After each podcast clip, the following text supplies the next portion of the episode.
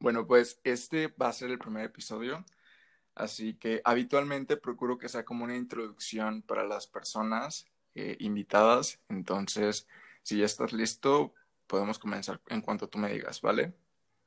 Mm, sí, ya dale, dale. ¿Ya? Ok, vale.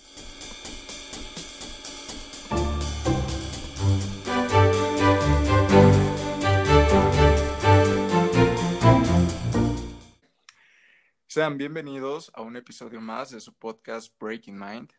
Eh, me da muchísimo gusto eh, mencionarles que en esta ocasión nos acompaña Jesús. Hola Jesús, ¿qué tal? ¿Cómo estás? Hola César, estoy bien, muchas gracias. Espero que tú también estés bien y muchas gracias por la invitación. vale, pues eh, es la primera vez que, que compartimos espacio, la primera vez que interactuamos. Yo ya te conozco un poco eh, en un momento les voy a contar la anécdota de cómo es que, llegué contigo, pero eh, ¿por qué no empiezas y nos mencionas un poco de ti, ¿vale? Y estoy seguro que las personas que nos escuchan igual están muy interesados en saber quién es el personaje que nos acompaña el día de hoy. Así que si quieres puedes empezar con tu nombre, eh, qué es lo que te gusta, qué te dedicas, etcétera, ¿vale? Vale, vale, César. Eh, pues mira, eh, mi nombre es Jesús Guzmán, soy de acá de México, de la Ciudad de México. Em, me gustan, me gustan varias cosas, escuchar música, me gusta mucho el cine, eh, ver películas de todo tipo, animación, excepto las de terror. Siento que no, no dan miedo si no son screamers, y aún así los screamers ya no dan tanto miedo, ya te lo esperas. Okay. me gusta leer, estar enterado de las cosas, en especial en el ámbito tecnológico y de negocios. Y me gusta también jugar videojuegos y pasar tiempo con mi familia, amigos, mi pareja y con mis perros, con mis... No tengo gatos, pero pues con los que les doy de comer en la calle. vale, pues Mira, la verdad es que yo estaba muy emocionado por, tu participación en el podcast porque eh, voy a contar un pequeño disclaimer de cómo es que, di contigo y em, para los que me siguen en Instagram, hace poco empecé a tomar un curso de eh, básicamente de toda una plataforma que existe em, respecto a Azure de parte de Microsoft. El curso se llama em, Innovación eh, corrígeme si estoy equivocado. sí, correcto, innovación. Innovación bien. Ok, ok. Y pues en una de tantas reuniones de Sherpas, que son estas personas que están dentro del curso para, para, fingir, para fungir como guías, me parece, como una especie de guías, ¿no? Sí, eh, justamente esa es una de las cosas a las que me dedico. Eh, fíjate que es curioso porque el share, el, el significado del Sherpa viene de eh, del Himalaya, de los Sherpas del Himalaya, de esta gente que ya ha recorrido el Himalaya, que ya se ha subido a las montañas, que ya se ha caído, que tiene cicatrices, que ya le ha pasado de todo. Y justamente por esa experiencia es que ellos ayudan a todas las y los viajeros a hacer ese recorrido. Les dicen dónde acampar, les dicen a qué hora salir, por qué camino irse, por dónde pueden descansar. Y es hasta donde el viajero o la viajera quiera. O sea, si tú nada más quieres llegar a la mitad de la montaña, hasta ahí te lleva el Sherpa y de regreso. Pero si quieres llegar hasta la cima, hasta la cima y de regreso. Pero lo, el objetivo del Sherpa es ayudarte, no hacer el recorrido por ti.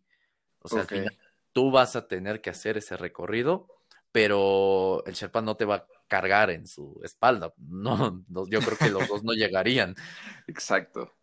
Pero e, eso es importante porque cuando yo, yo no creé el concepto, lo creó el Program Manager de Innovación, pero cuando lo creó y cuando me lo contó, me gustó mucho y pues justamente los Sherpas somos gente que está en ámbitos de tecnología, de negocios, de comunidades, eh, y que viene a replicar ese concepto al ámbito virtual y al ámbito de enseñanza, de aprendizaje de cómputo en la nube.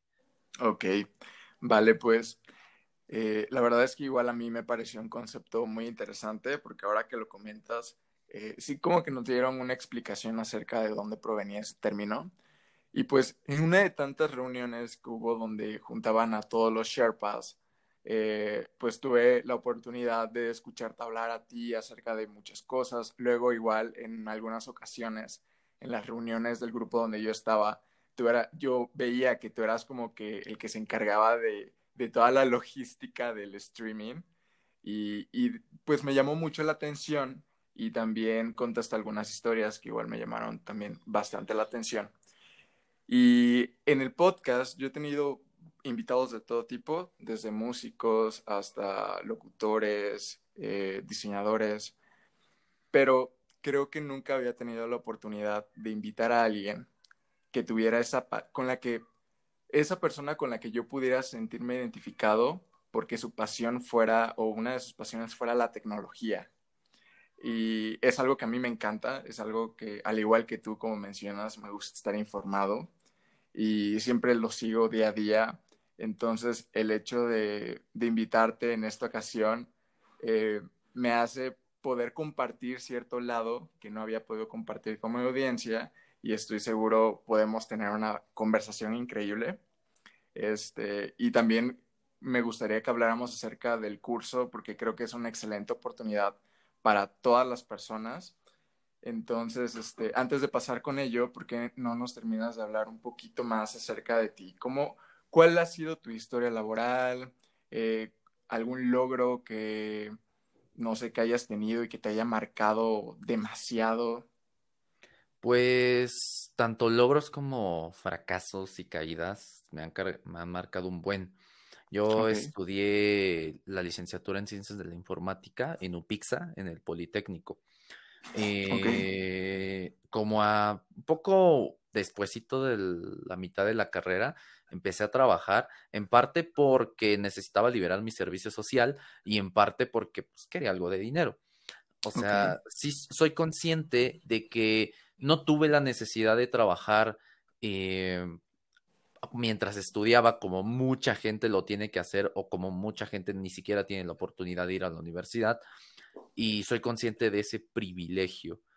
No soy millonario, mis papás no son millonarios, pero ni tampoco ricos, pero pues mi mamá, incluso siendo madre soltera, pudo sacarme adelante y lo agradezco infinitamente. Pero aún así, yo decidí trabajar. empecé como desarrollador backend PHP en una empresa que se llama Tecnocen. Empecé como becario. Fue chistoso porque mi primer día me dieron mi capacitación y llegó el jefe, el director de tecnología de ahí, y dijo, ah, este, pues a ver, aquí está un chavo que se llama, bueno, le decíamos el Mike, este, él te va a capacitar. Y mi capacitación fue, ah, pues mira, ahí está la documentación, léela. wow. Ok. Sí, y así estuve un tiempo. Después abrieron una, eh, una parte de una parte de desarrollo móvil y a mí desde la universidad me interesó mucho el desarrollo de Android y iOS y pues yo dije, yo quiero estar ahí, yo quiero estar en móvil, dijeron, pues sí, pásate, eh, mete a desarrollar Android y ya, este, metí a desarrollar Android y llegué a ser líder de un pequeño equipo de desarrolladores ahí y pues ahí, así estuve un tiempo hasta que pasó algo extraño y me, empecé a enfermar muy raro.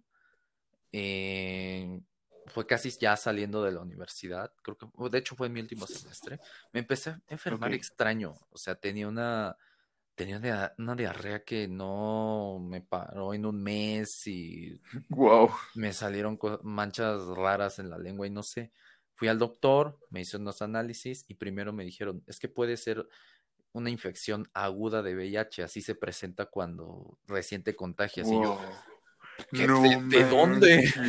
O sea, yo sí, ¿cómo? ok. No, y fue una sorpresa porque ¿de dónde me infecté? No me había inyectado nada, no me había tatuado, no había tenido relaciones íntimas con alguien. No, no, no. Y ya después me mandaron a hacer la prueba salió negativo, pero me dijeron, ok, pero puede ser cáncer linfático. Entonces, eh, me mandaron a hacer unas previas, unas pruebas previas, algo así. Todo apuntaba que sí, la verdad ni me, ni, o sea, estaba tan impactado que ni me acuerdo. Algo de los linfocitos me dijo que estaban bajos o altos, no me acuerdo. Y yo así de, no, me voy a morir. Y... Tenías un troyano adentro. Sí, lo más seguro. y entonces, eh, me mandaron a hacer unos estudios ya confirmatorios, eh, pero hasta tres meses después, y en tres meses estaba todo deprimido, delirando, ya me voy a morir, no va a durar el año, ya, ya valió. Entonces, em, dije, ¿sabes qué? Ya el último mes de esos tres meses dije, ah, ya no me importa, no fui a la escuela en un mes, eh, hice un pequeño viajecito, me fui a unos conciertos, me fui a unas expos por ahí, o sea, hice varias cosas más de mí. Y después cuando me dieron los resultados, yo estaba llorando ahí en la sala de espera. Incluso un señor me dijo, no, no te preocupes, mira, a mí me diagnosticaron hace cinco años cáncer de próstata y según me iba a morir, pero aquí sigo, todo bien, toma mucha agua, encomiéndate a Dios o a quien le reces, no sé, a tu familia y tú vas a salir, estás chavo, te ves fuerte, vas a salir adelante. Y ya, resultó que no, afortunadamente no pasó nada Em, pero me quedé así con esa sensación de que algo tenía que hacer. Yo de por sí había querido sacar una empresa y, y pues yo pensaba, ok, pues trabajo un tiempo, como a los 30, 35, eh, ya que tenga algo de dinero, lanzo una empresa. Y entonces eh, eso cambió mi perspectiva. Fue, fue muy ad hoc porque justo una semana después eh, me, enteré por Facebook que estaban dando unas, unas como becas para un programa de emprendimiento social de, de, dos, este, de dos semanas. Y dije, pues voy a ir. Sí, voy a ir, voy a ir. Este, pedí permiso para, ya había salido de la escuela y pedí permiso en mi trabajo para entrar un poquito eh, después, porque este, era, era todo el día y pedí que me dieran dos semanas entre que salía de escuela y me pasaba de medio tiempo a full time. Y pues ya, o sea, aprendí como que las bases del emprendimiento, me gustó mucho hacer eso, aprendí que pues, lo puedes hacer incluso sin dinero, sí es más difícil, claro, pero se puede hacer.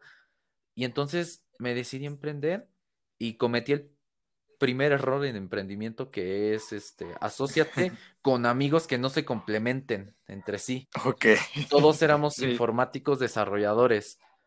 Formamos una, una consultora de desarrollo, ya sabes, hacíamos software y estas cosas para empresas, para personas. Mm, tuvimos algunas ventas, sí, pero al final quebró, se fue todo, ahora sí que a la basura. Y después, eh, me quedé sin dinero, sin deudas, pero sin dinero. Yo digo que estuvo bien. sí, pudo haber sido pudo haber sido peor. Y después conocí a un, a un amigo que en paz descanse, eh, que, bueno, él se llamaba Eduardo López y él estaba formando un equipo para hacer un, e, para hacer un medio de comunicación para, por y para emprendedores, pero les faltaba alguien que manejara la tecnología. Yo, sin tener algo que hacer, dije, ah, pues sí, vamos a ver qué tal. Me gusta ese ámbito, le entro. Y pues ya empezamos a, hacer el medio.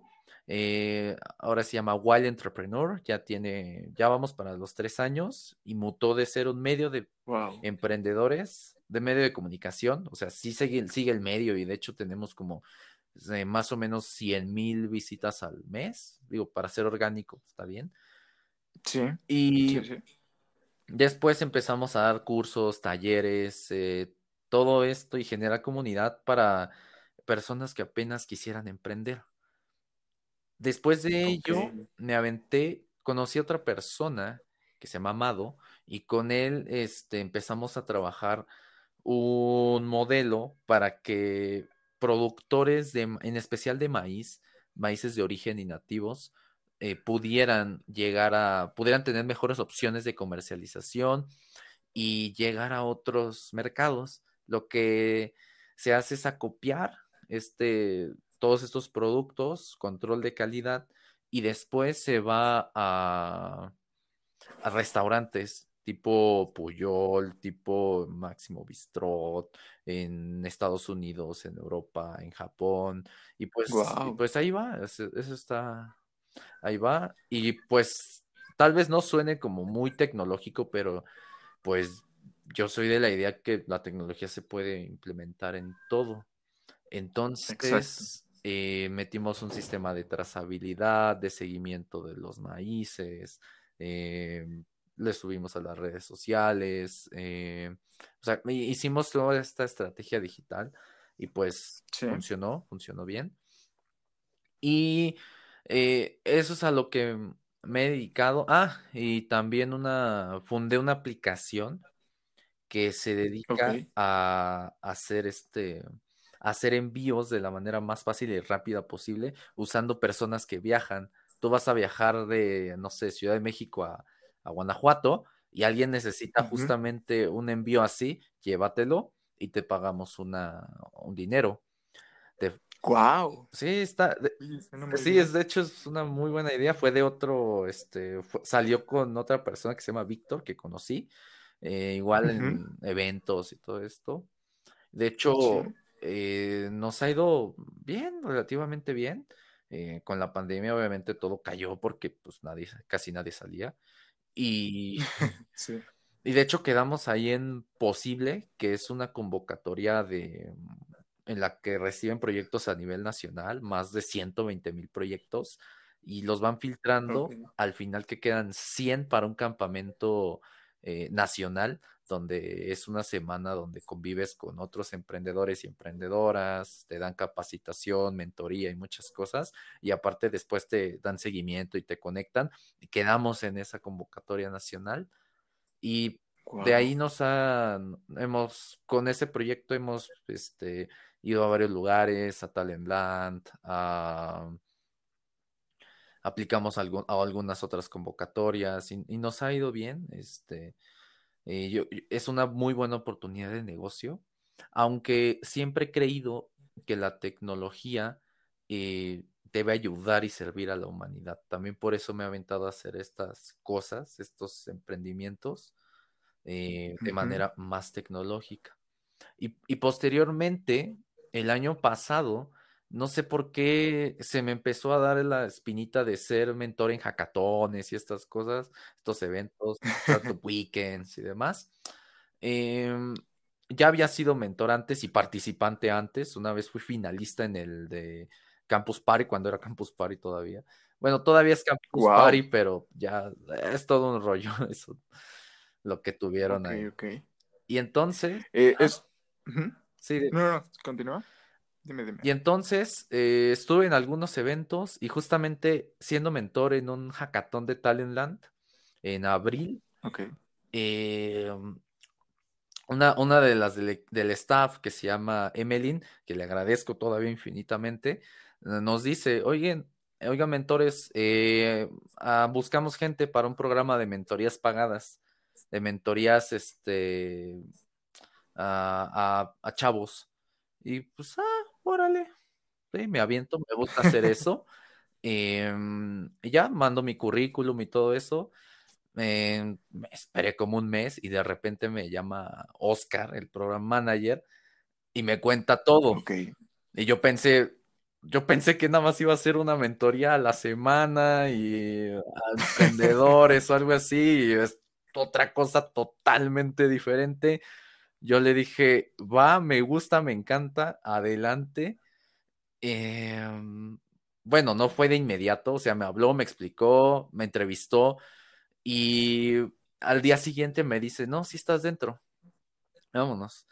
Wow. Y fue, fue un poco ahí, un poco pesado porque ya habían reclutado a otros Sherpas antes y después metieron como otros cinco más porque la convocatoria se había hecho más grande. Ahí fue donde entré yo y fue preparar todo en una semana y pues esta semana fue, pues, ¿qué hago? No? ¿Cómo, cómo qué les hago? ¿Qué les digo?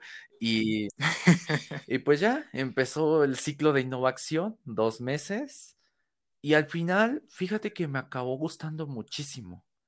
más de lo que yo creía.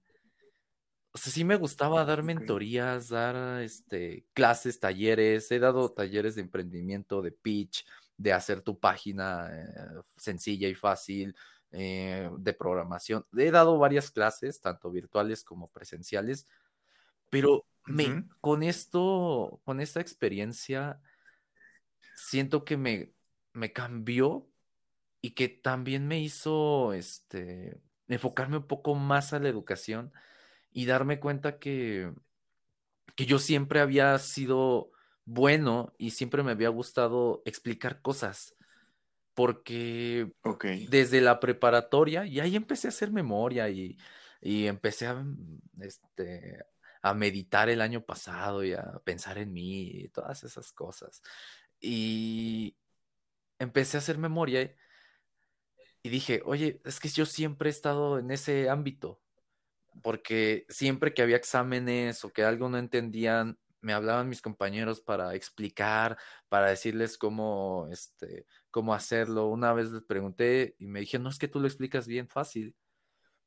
Tú lo explicas así bien sencillo y pues le entendemos bien, bien rápido. O sea, varios los hice pasar este, sus materias, explicándoles, este, no pasándoles el examen. Digo, mm, también ha pasado, pero pues. pero, pocas, veces, no tantas. Y ya, entonces eh, vi que eso me gustaba mucho. Realmente me gustó. Y fue como empecé a ver y, bueno, ¿y qué puedo hacer, no? En eso, no sé por qué, empecé a escuchar un poco más de podcast, también por la pandemia, y me llamó la atención. Y dije, pues voy a lanzar uno, hablando de tecnología, pero mi enfoque es que tú puedas aprenderlo de la manera más sencilla posible, algo como inteligencia artificial, saber que es una máquina imitando el pensamiento humano.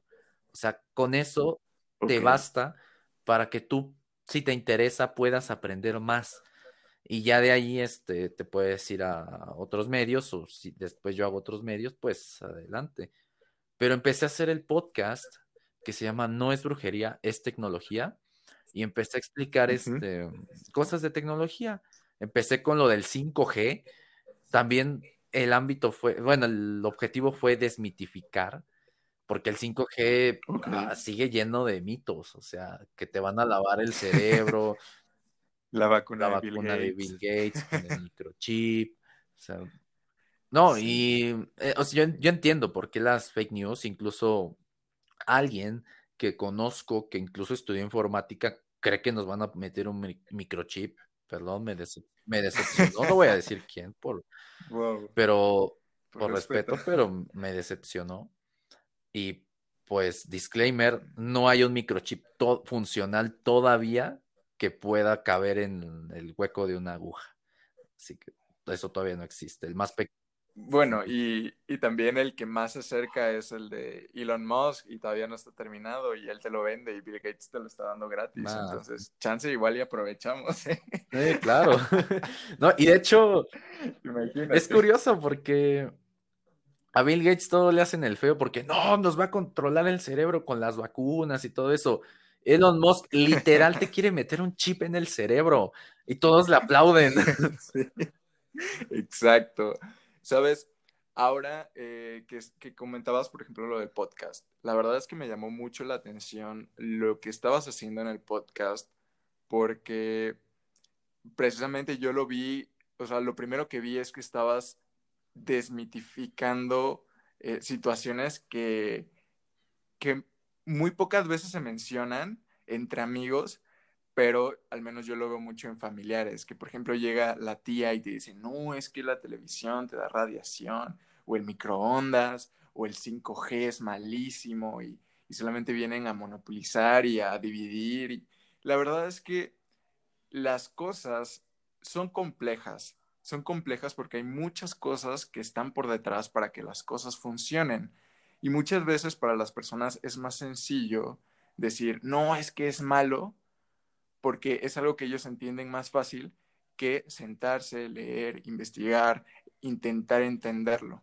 Entonces, creo que a partir de ahí es que se crea como esa bola de nieve de mitos, de fake news. Entonces, la verdad es que tu contenido eh, me pareció muy interesante, algo muy fuera de, lo normal para mí, porque la mayoría de contenido de, de informática o de electrónica o todo lo que tenga que ver con tecnología es el típico youtuber que, que habla de los dispositivos nuevos que salen en el mercado, lo cual me gusta, no digo que sea mal contenido, porque yo lo consumo y mucho y es porque en serio le veo una importancia muy grande, pero precisamente cuando entré a este curso de innovación, eh, me sentí demasiado cómodo porque sentía que podía hablar de términos que tal vez eh, no cualquiera está dispuesto a, entender. Eh, me sentía cómodo intentando eh, utilizar pues un lenguaje más convencional para mí que estudié ingeniería industrial entonces y aparte como me gusta la tecnología el hablar acerca de nodos de redes de cualquier término de tecnología un poquito fuera de lo convencional para mí no sé me es demasiado cómodo.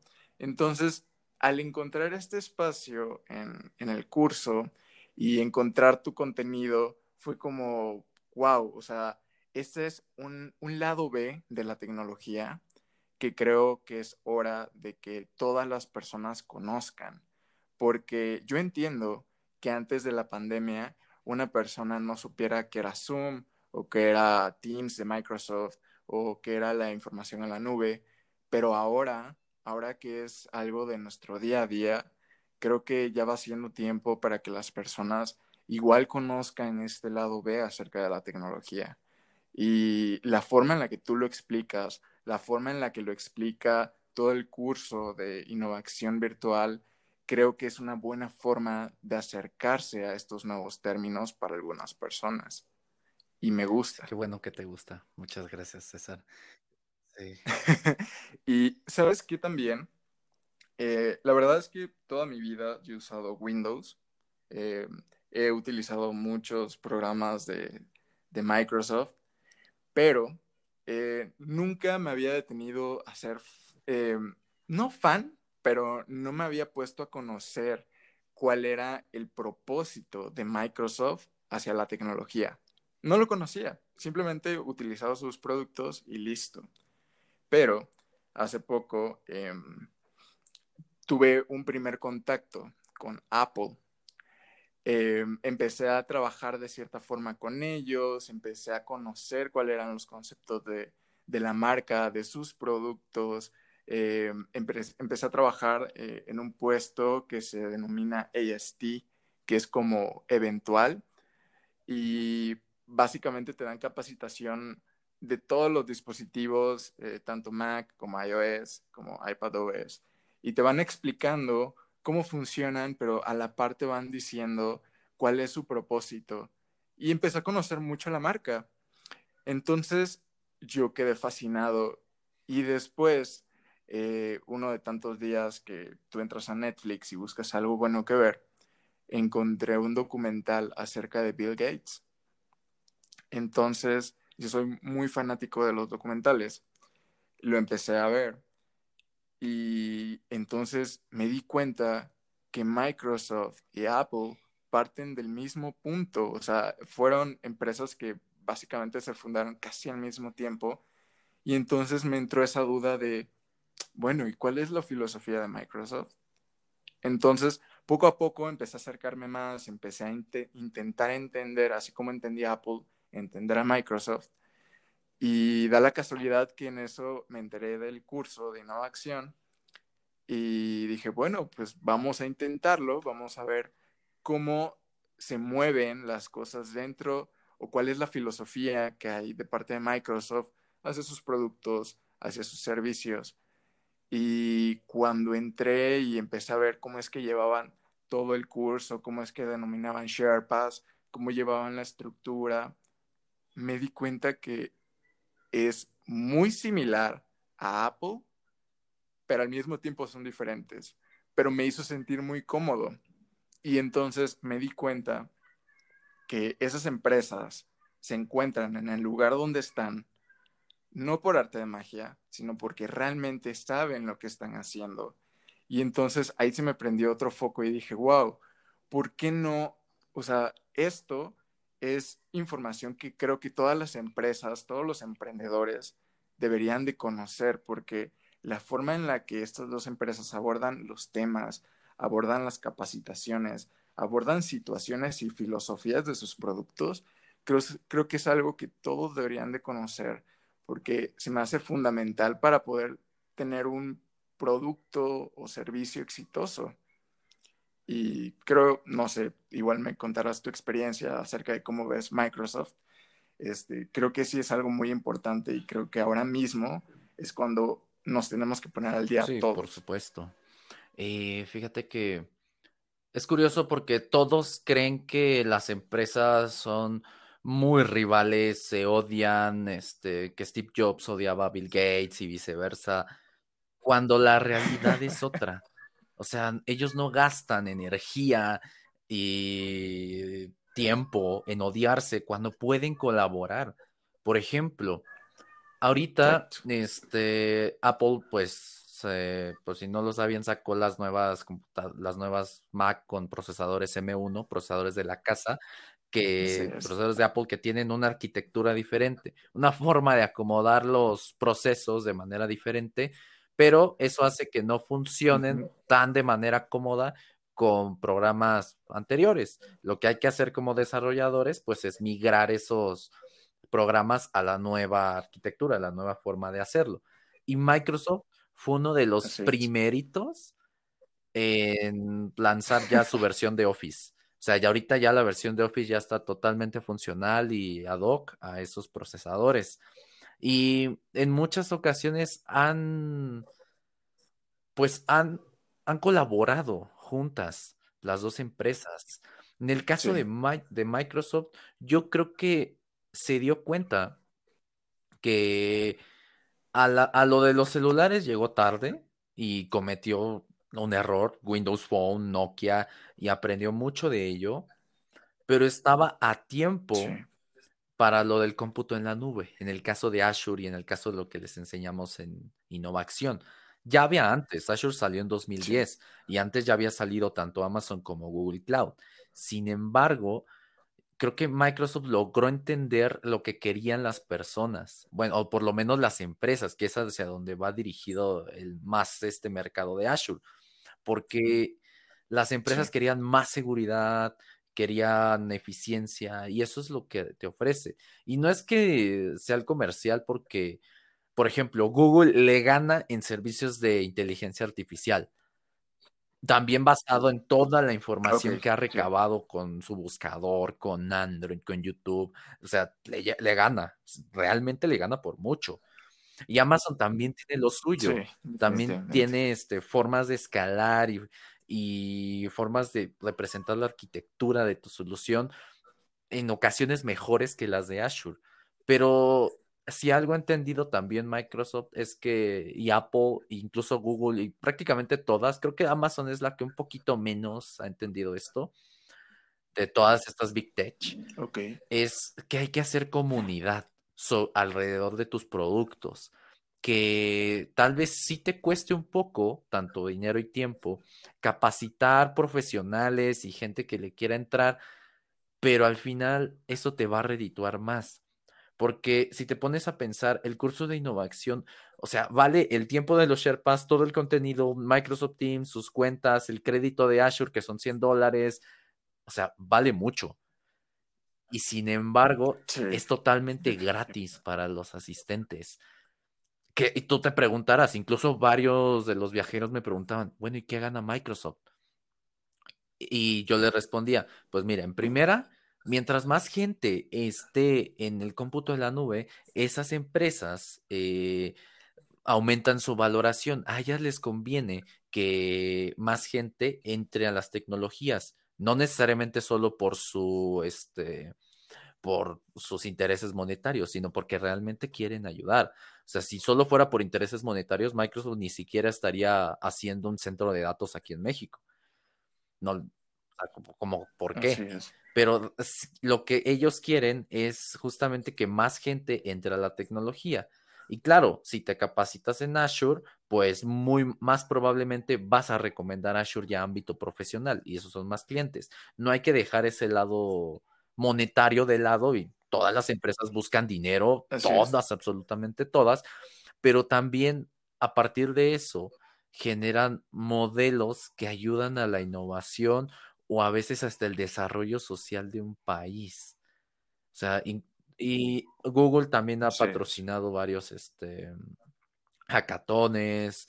Apple, no tanto en México, pero en Estados Unidos sí ha hecho varias cosas muy interesantes. Yo creo que a Apple le falta entrar un poquito acá, un poquito más en México. Y Facebook tiene una red de comunidades que se llaman Facebook Developer Circles, que funcionan muy, muy, muy bien. De hecho, justamente la primera, el piloto de esas comunidades de Facebook fue aquí en México. Ah, soy, amigo de uno de los fundadores de esa comunidad y, son muy, muy activos y reciben el, este, el apoyo de Facebook, les dan stickers, les dan premios para los asistentes, les dan algo de dinero para que puedan rentar un lugar y que puedan tener conexión, ah, algunas licencias para streamear, pero con el objetivo también de que la gente aprenda. Ok. Ok.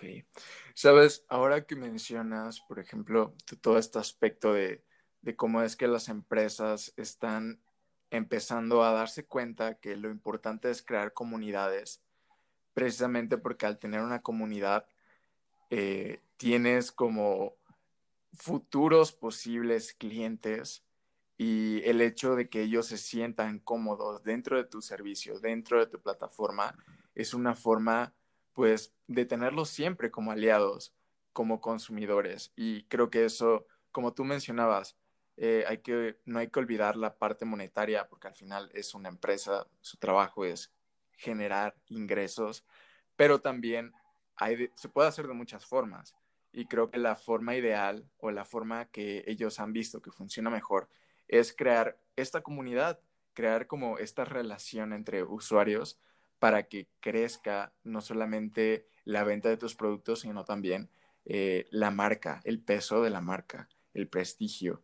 Y creo que eso es algo muy bueno y es algo que de alguna forma creo que varias empresas ya lo están aplicando, como por ejemplo em, Uber Eats con sus códigos de referencias o em, también creo que Airbnb, Rappi, todos tienen este servicio donde de alguna forma le dice al usuario, oye, mira, puedes colaborar con el servicio si eh, compartes tu, código y aparte recibes algo a cambio y te llenan de, beneficios, lo cual creo que es algo bueno. Pero creo que ya si nos vamos a empresas un poco más locales, eh, aquí en México, por ejemplo, siento que aún estamos muy atrasados en ese aspecto. Hay empresas que aún están empezando a migrar sus datos sus métricas a la nube. O sea, les falta muchísimo para poder gestionar procesos un poco más elaborados dentro de plataformas como Azure. Y creo que ahí hay una gran área de oportunidad para las personas que, estamos interesados en la tecnología e implementarlo en empresas. Eh, intentar incentivar a las empresas de México a que migren y ayudarlos a que sea más fácil. Sí, pues de hecho, yo siempre los cursos de emprendimiento que he dado, no dejo de lado la tecnología, que aunque seas un negocio tradicional, le puedes meter tecnología, llámese tradicional, una cafetería, una papelería, una tienda de abarrotes, le puedes meter tecnología y puedes beneficiarte de ella. al final, la tecnología, yo personalmente la veo como una herramienta como una extensión de nuestras capacidades.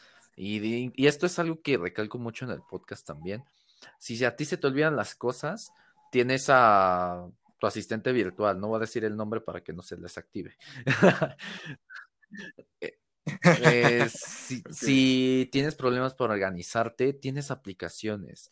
si necesitas guardar una gran cantidad de datos, no necesitas comprar un servidor enorme, puedes este, irte a la nube y ellos se encargan de todo. Tú te olvidas de la conexión, la refrigeración, de, todos estos gastos que serían literal millonarios. Y tal, tal vez en México sí falta ese, ese enfoque de migrar hacia la nube, de migrar hacia la tecnología, pero eso también deberíamos verlo, en especial los profesionales que están dentro de la industria y de los que quieren entrar también, como una oportunidad. Ok, mira, hay muchas empresas que quieren este, una plataforma, que quieren migrar hacia la nube. Ahí tienes una oportunidad, no es una carencia, es una oportunidad que tú puedes suplir y de la que puedes ganar dinero. Y posteriormente, ¿qué pasa si con ese dinero tú haces una empresa de tecnología? Y entonces vas a requerir profesionales de la tecnología. Y esos profesionales en un momento pueden hacer sus propias empresas. Es un error que piensen que todos estudiar tecnología y al final no es conveniente porque, mm, este, porque tal vez los salarios van a bajar o porque se va a saturar el mercado. No, eso puede pasar en otras carreras, pero en tecnología no, y es muy raro que pase porque puedes generar más innovación, más, este, más cosas. O sea, tú bien lo dijiste, estas empresas tipo Apple, tipo Microsoft, empezaron en su garage, en su casa. Tú también puedes empezar en tu casa. Yo empecé en viaje en, eh, en mi computadora, en mi casa. Eh, así se empezaron muchas cosas. Y tú también puedes hacerlo. Todos pueden hacerlo. Claro, es difícil, sí, pero de que se puede, se puede. Y bien lo decía una vez que platicaba con Marcus Dantus, un Shark Tank, inversionista, todo esto. El emprendimiento resuelve fácil el 80% de los problemas. O sea, un buen emprendimiento. Porque solo piensa que le paga impuestos y eso, y eso genera pues, mayor infraestructura. Eh, paga, si pagas buenos salarios, eso hace que la gente viva mejor y pueda consumir más, y eso hace también que más empresas crezcan, eh, reduciendo también la tasa de criminalidad, porque mucha gente se va a ver, no se va a ver en la necesidad de tener que robar. Hay gente que sí roba por, tal vez hasta por gusto o flojera, pero la mayoría roban por necesidad. Y pueden pasar muchas cosas buenas si emprendes bien y sobre todo si le metes desarrollo y tecnología. Y fíjate que me hizo mucho match en lo que decías de los youtubers. Tienes mucha razón. Hay mucho youtuber así eh, diciendo que los, este, los productos que salen, si hasta Luisito Comunica se aventó a hacer eso. Sí. Me, sí, me voy a reservar los comentarios. Eh, pero eso es tecnología de consumo no es creación de tecnología. Lamentablemente México y muchos países de Latinoamérica somos consumidores. De hecho, el año pasado, el, el CES, esta feria de Las Vegas, y aparte es una institución grande, ah. eh, el año pasado sí, se pudo hacer este, presencial y bajó el rango de México de, implementador de tecnología, no, de innovador a implementador de tecnología. ¿Qué quiere decir esto? Que ah, para, ah, en su visión ya no hacemos tecnología, solo implementamos cosas. Y, e no, no me malentiendas, implementar a veces no está mal. O sea, ¿para qué vas a hacer una... ¿Para qué vas a hacer un software de hoja de cálculo para tu empresa si está Excel? Pero también podemos implementar tecnología y desarrollarla y, hasta tropicalizarla. Porque, por ejemplo, en inteligencia artificial hay un problema y es que está adaptada a inglés y a perfiles de personas eh, caucásicas, o sea, blancas, en su mayoría hombres de ascendencia estadounidense o europea. Y eso afecta especialmente en algoritmos de, reconocimiento facial y de voz, porque no están bien adaptados para nuestros colores de piel un poquito más morenos o, los, la simetría de la, las facciones de alguien asiático o alguien en África. Y eso también puede ser un problema en un futuro cuando se dispersen más este tipo de tecnologías. Aquí hay que ponernos manos a la obra y sin miedo. Y bien incluso lo decía una de las Sherpas, esta Fernanda, que aunque no entiendas nada, que aunque no, que aunque tengas miedo, que aunque vayas sola o solo, tú ve, porque solo así vas a empezar a aprender.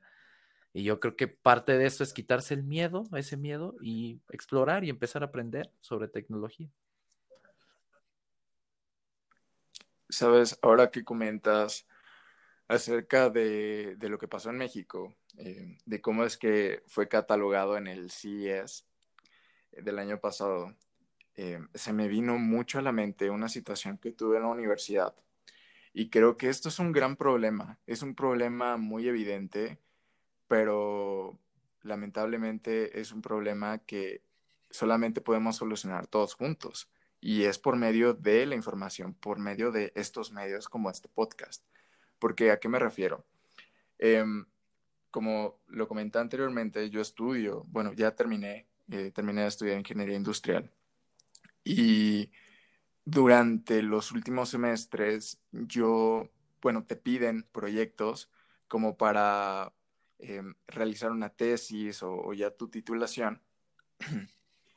y entonces, cuando, o sea, esto te lo dicen como tres, bueno, te lo, te lo dicen desde que inicias la carrera, pero ya cuando estás dos o tres semestres antes de salir te pones a pensar en qué vas a presentar. Y en todos los salones, éramos tres salones de ingeniería industrial. Em, en los tres salones veía puros proyectos que no quiero, eh, no quiero quitarle importancia a esos proyectos, creo que son muy buenos, pero eran algo que eran como copy-paste desde mi punto de vista. Querían innovar en materiales, pero solamente llevaban una placa de, de un material que se hacía con restos de fibra de coco. O este, querían hacer una mermelada o querían hacer, o sea, cosas que realmente estaban dentro del renglón, ¿ok? Y yo cuando me di cuenta de esto, dije, ok, se supone que estoy estudiando para ser ingeniero industrial. Eh, y si algo a mí se me quedó de la carrera es que yo puedo, yo tengo el poder de crear y de innovar como cualquier otro ingeniero. No, no, es, no necesariamente tengo que ir sobre el renglón. O sea, puedo, o sea, sí puedo seguirlo, pero también puedo crear propuestas. Entonces, a partir de ahí dije, bueno, ¿qué, qué problema veo? Y entonces me di cuenta eh, de la impresión en 3D, de cuáles son los beneficios que tiene, que muchos de los eh, materiales que utilizas eh, como el PLA, como el ABS, son materiales amigables con el medio ambiente. Y dije, bueno, podría empezar un proyecto acerca de prótesis. Y entonces me, yo no sé nada de, de, medicina ni, ni, de cómo integrar este, una prótesis a un cuerpo humano. Lleva muchísimas este, reglas, muchísimas cosas a considerar. No es como si le pusieras un brazo a un robot. y entonces, este, lo empecé a trabajar en varias materias, me encontré con profesores que directamente veían que era algo diferente. Y no te miento, o sea, recibía comentarios horribles así de que, es, que esto no tiene fundamento, esto no va a funcionar porque nunca nadie lo ha hecho, no es viable, no es etc, etc, etc. Y la verdad es que probablemente no lo era, probablemente en el punto en el que tal vez yo se los presentaba, yo ni siquiera yo aún podía aterrizar la información de forma adecuada. Eh, y esto lo vi porque conforme pasaba el tiempo iba encontrando errores y los iba solucionando. Pero mi punto es que siento que actualmente en la educación eh, no se tiene esta empatía cuando se trata de innovar. No, o sea, siento que los profesores esperan o tal vez los educaron así, no tengo idea, esperan a que los alumnos entreguen algo viable, pero que nunca nadie ha hecho. Entonces, no puedes entregar algo perfecto si nunca ha salido antes. O sea, como tú sabes, hay un término y es, y son, por ejemplo, en el software, las betas, de que tienen errores, pero precisamente las sacan para poder encontrar los errores y solucionarlos e irlos evolucionando. Entonces siento que los profesores, no todos, pero sí muchos, eh, eran de que encontraban un error y simplemente por ese error lo descartaban, querían dejarlo fuera. Por suerte, eh, creo que pude cumplir con los estándares eh, en cuanto a técnicas, en cuanto a investigación, en cuanto a fundamentos, pude cumplir con todos esos requisitos eh, promedios para poder seguir pasando el proyecto a siguientes niveles, pero eh, ese golpe emocional que te dan cuando ya te hablan de forma personal y te dicen, eso no sirve, eso no funciona, eso no tiene una sustentabilidad viable, creo que es ahí donde también deberíamos de, ver que eso es un problema, porque estoy seguro que así como yo, hay muchísimos mexicanos que intentan innovar, pero que lamentablemente eh, hay un dicho que dice que el peor enemigo de un mexicano es otro mexicano. Eh, no creo que sea así, pero creo que sí se dan casos. Y se dan mucho cuando el mexicano intenta crear algo nuevo cuando se sale del renglón, creo que el mexicano se asusta muy fácil. Entonces, eh, y no digo por el que se sale del renglón, sino que las demás personas se asustan al ver que esa persona sale del renglón. Entonces, creo que parte de ese problema que mencionabas radica mucho en la mentalidad de la sociedad que hay hoy en México, que afortunadamente veo que en la juventud eh, existe más esta apertura en cuanto a mentalidad. Siento que pueden ser un poco más inclusivos con las cosas diferentes y eso me hace sentir bien porque siento que se está cambiando ese aspecto. No sé si tú alguna vez pasaste por algo similar. Eh, yo, yo, incluso tan solo desde mis papás, desde que yo les dije voy a salir de trabajo y voy a hacer mi empresa, pues me decía, no, pues espérate a juntar algo de dinero y todo eso. Ah, eh, o sea, yo entendí después y que los papás no te quieren feliz, te quieren seguro. Quieren tu bien, sí, y les gustaría verte sonreír, pero si esa felicidad es arriesgarte de más, no quieren eso quieren tu seguridad y tu bien. Y no está mal, pero a veces ese tipo de pensamientos ha permeado tanto que genera justamente estos profesores o estos detractores que dicen eso no eso está mal, eso no sirve. Y es que si te pones a pensar, toda idea, por lo menos cuando inicia, es muy, muy estúpida. Piensa un poco Airbnb es quedarte en la casa de un extraño o aceptar extraños en tu casa. O sea, si lo ves así, tú le preguntas, ¿tú aceptarías a un extraño a tu casa? Eh, no, ¿por qué? ¿Tienes Airbnb? Sí. ¿Eh? ¿Tú te subirías al coche de un extraño? No. ¿Tienes Uber? ¿Usas Uber? Sí. Entonces, o sea, todas esas ideas, si te pones a analizarlas, son muy tontas. Incluso hay mucha gente de altísimos rangos de empresas que dijo en su momento, esto no va a servir, eh, nadie le va a entrar a esto. Kodak dijo a la, le ofrecieron la cámara digital de los primeros prototipos, alguien se la fue a ofrecer a sus oficinas. Sí. Dijeron, no, ¿para qué quieren eso? A la gente, de, según nuestros estudios de mercado, a la gente les gusta los negativos y revelarlos. Entonces fueron con Sony y ellos sí lo aprovecharon. ¿Dónde está Kodak ahorita? Y también, no sé, yo creo que todavía. ¿Existe? Blockbuster, los de Netflix se la fueron a ofrecer a vender a Blockbuster. Dijeron, no, ¿por qué a la gente le gusta la experiencia de ir a este al videocentro y a rentar? ¿Dónde está Blockbuster ahorita? O sea, creo que solo hay queda uno en Alaska. Y Netflix, mira dónde están. Y lo mismo ha pasado. A Google los de Google fueron a ofrecer vender su algoritmo a Yahoo dos veces. Por, primero por menos de mil millones de dólares y luego por cinco mil millones de dólares. ¿Qué pasó? No, no quisieron, que porque eso no iba a servir. ¿Dónde está Yahoo ahora? ¿Y dónde está Google ahora? Y incluso Microsoft, o sea, a pesar de que trabajo con ellos, han tenido errores, todos los hemos tenido. Steve, Steve Ballmer, Steve Ballmer, el ex CEO de Microsoft, dijo: No, el iPhone no va a servir, ¿qué es eso? ¿Y dónde está Apple ahorita? Sí. Sí, vi, eso. Pero yo creo que también es que dejemos de ver el miedo como algo aterrador, que dejemos de hacernos expectativas.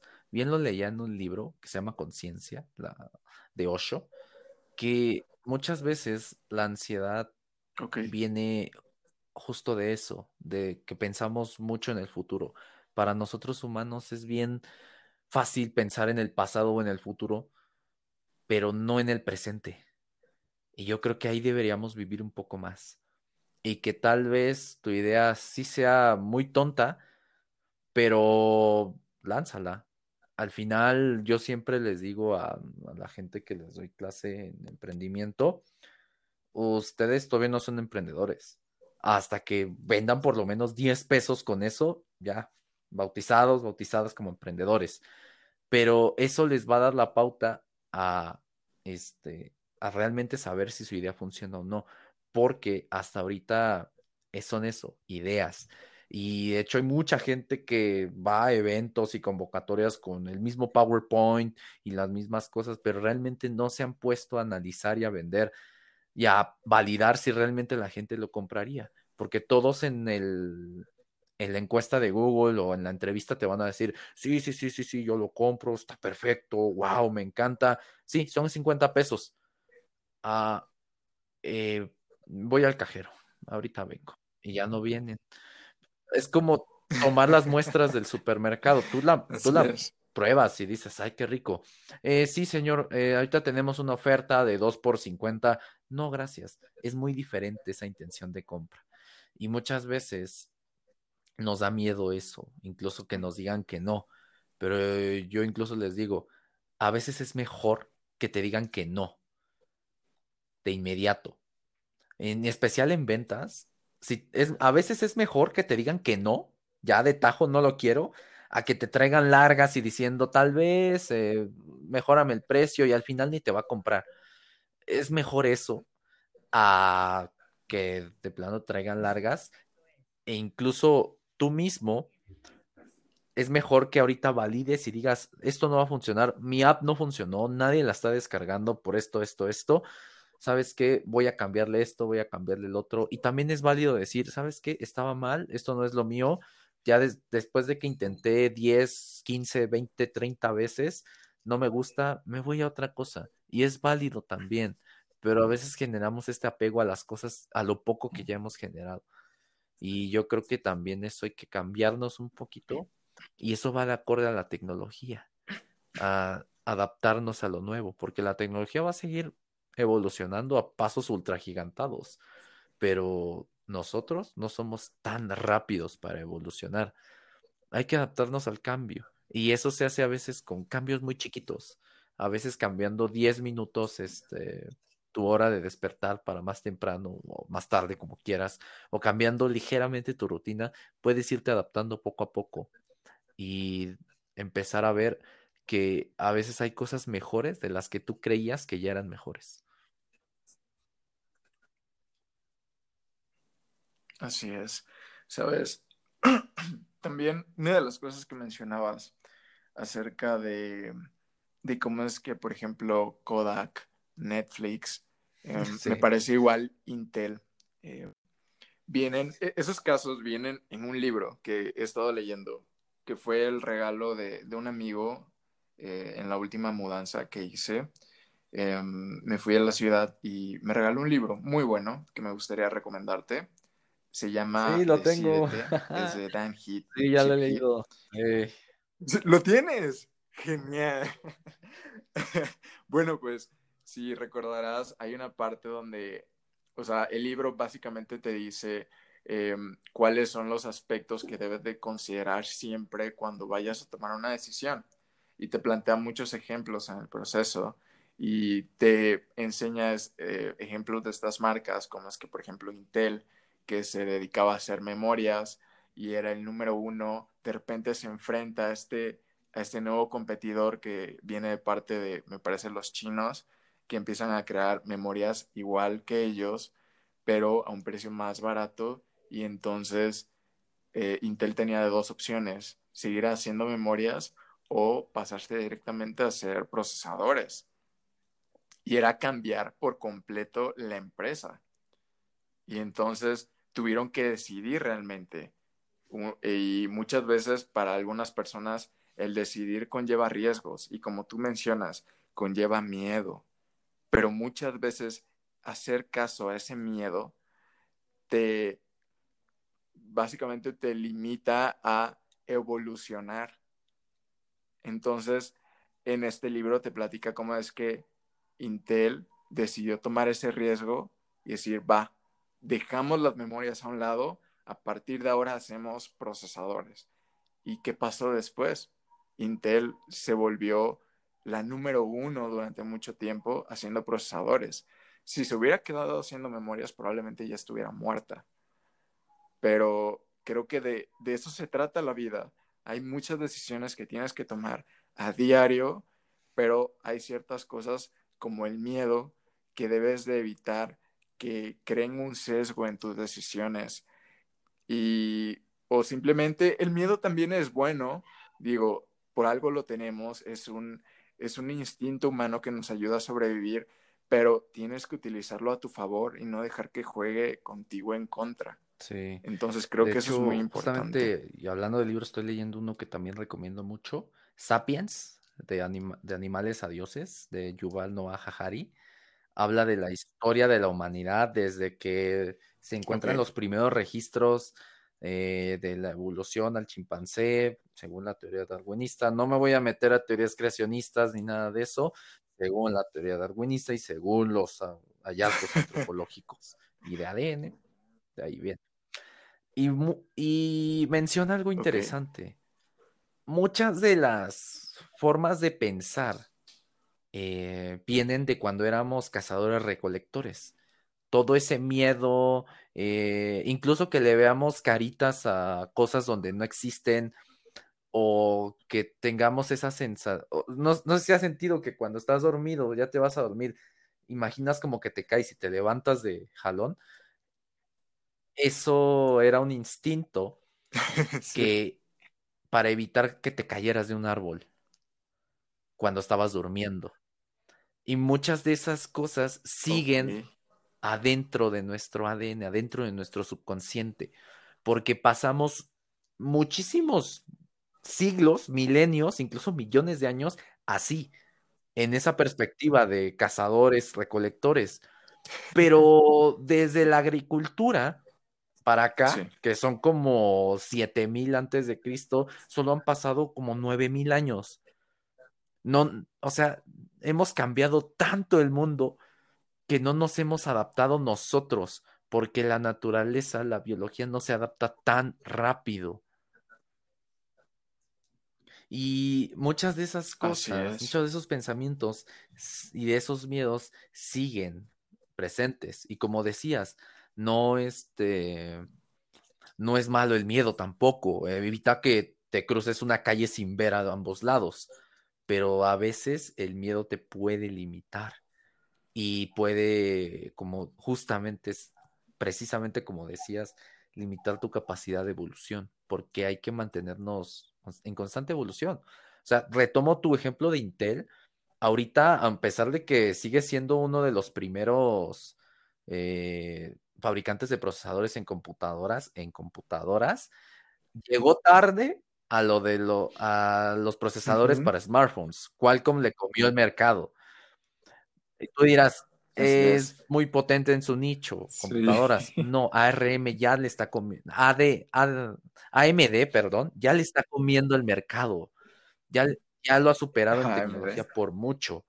Y Apple, y, ahora Apple fue un duro golpe, o sea, mucha gente tenía, este, no creía en los procesadores de Apple, pero cuando la probaron y mostró sus números, sí dijeron, wow, Intel, no sé qué hacíamos con Intel. Y incluso Microsoft hizo su propio, bueno, en conjunto con Qualcomm hizo su propio procesador con ARM. Eh, Nvidia cuando compró ARM, que es una empresa también, por 42 mil millones de dólares, una salvajada de dinero. Sí, pero ya se va a meter más de lleno. Y en especial en cómputo en la nube, que es otro de los nichos de Intel, y en procesadores para computadoras. O sea, Intel ahí necesita evolucionar otra vez. Sí. Sí, ya necesita cambiar, hacer lo que hizo hace años para pues básicamente darle un giro a, su propósito, a, claro, por supuesto. qué es lo que ellos le van a hacerlo si quieren sobrevivir. Así es. Y pues bueno, yo creo que con esto vamos cerrando el podcast, Jesús. La verdad es que ha sido una plática, tal y como lo mencioné en un principio, muy agradable. Eh, superó mis expectativas. En serio, un gusto poder tener esta conversación contigo. Sí, me la pasé bien. Espero te la hayas Muchas gracias, César, por la invitación siempre me encanta hablar de estos temas y a veces, ay, es que hay cosas en las que puedes hablar y hablar y hablar y hablar. sí, de hecho, y de hecho podríamos extender, me gustaría continuar con el podcast, pero lamentablemente estoy teniendo problemas con mi con mi proveedor de internet, entonces estoy con datos de mi teléfono para, grabar el podcast. Para la audiencia. Entonces, este, Vale, igual y, podríamos hacer un segundo episodio si te animas y si te gustó la experiencia. Muchas gracias. Y sí, adelante, este yo encantado. Vale, pues que espero les haya gustado eh, esta, esta, conversación a todos los escuchas. Em, ¿Te gustaría compartirnos tus redes sociales, canal de YouTube, este, tu podcast para que vayan y, se den una vuelta? muchas gracias de nuevo por el espacio. Me pueden encontrar eh, donde sea, por como José Jesús Guzmán, arroba José Jesús Guzmán, excepto en Twitter, ahí me ganaron el username, ahí soy como José Jesús 8. Y pues literal, nada más buscas en Instagram, LinkedIn, eh, Facebook, eh, Twitter, hasta en TikTok, José Jesús Guzmán, ahí estoy. Y mi podcast es No es brujería, es tecnología, arroba brujería tech, ahí sí donde sea, ya aparte todos. Así que Así que arroba brujería tech, estoy ahí en todos lados y en Spotify, Apple Podcast, YouTube, Amazon Podcast, eh, en todos lados. Así que por ahí me pueden encontrar y las espero y los espero. Muchas gracias de nuevo, César, por el espacio. Vale, pues muchas gracias a ti. Con eso terminamos. Nos vemos en el próximo episodio. Bye. Sí, me gustó. Bueno, Jesús, con esto acabamos. Sí.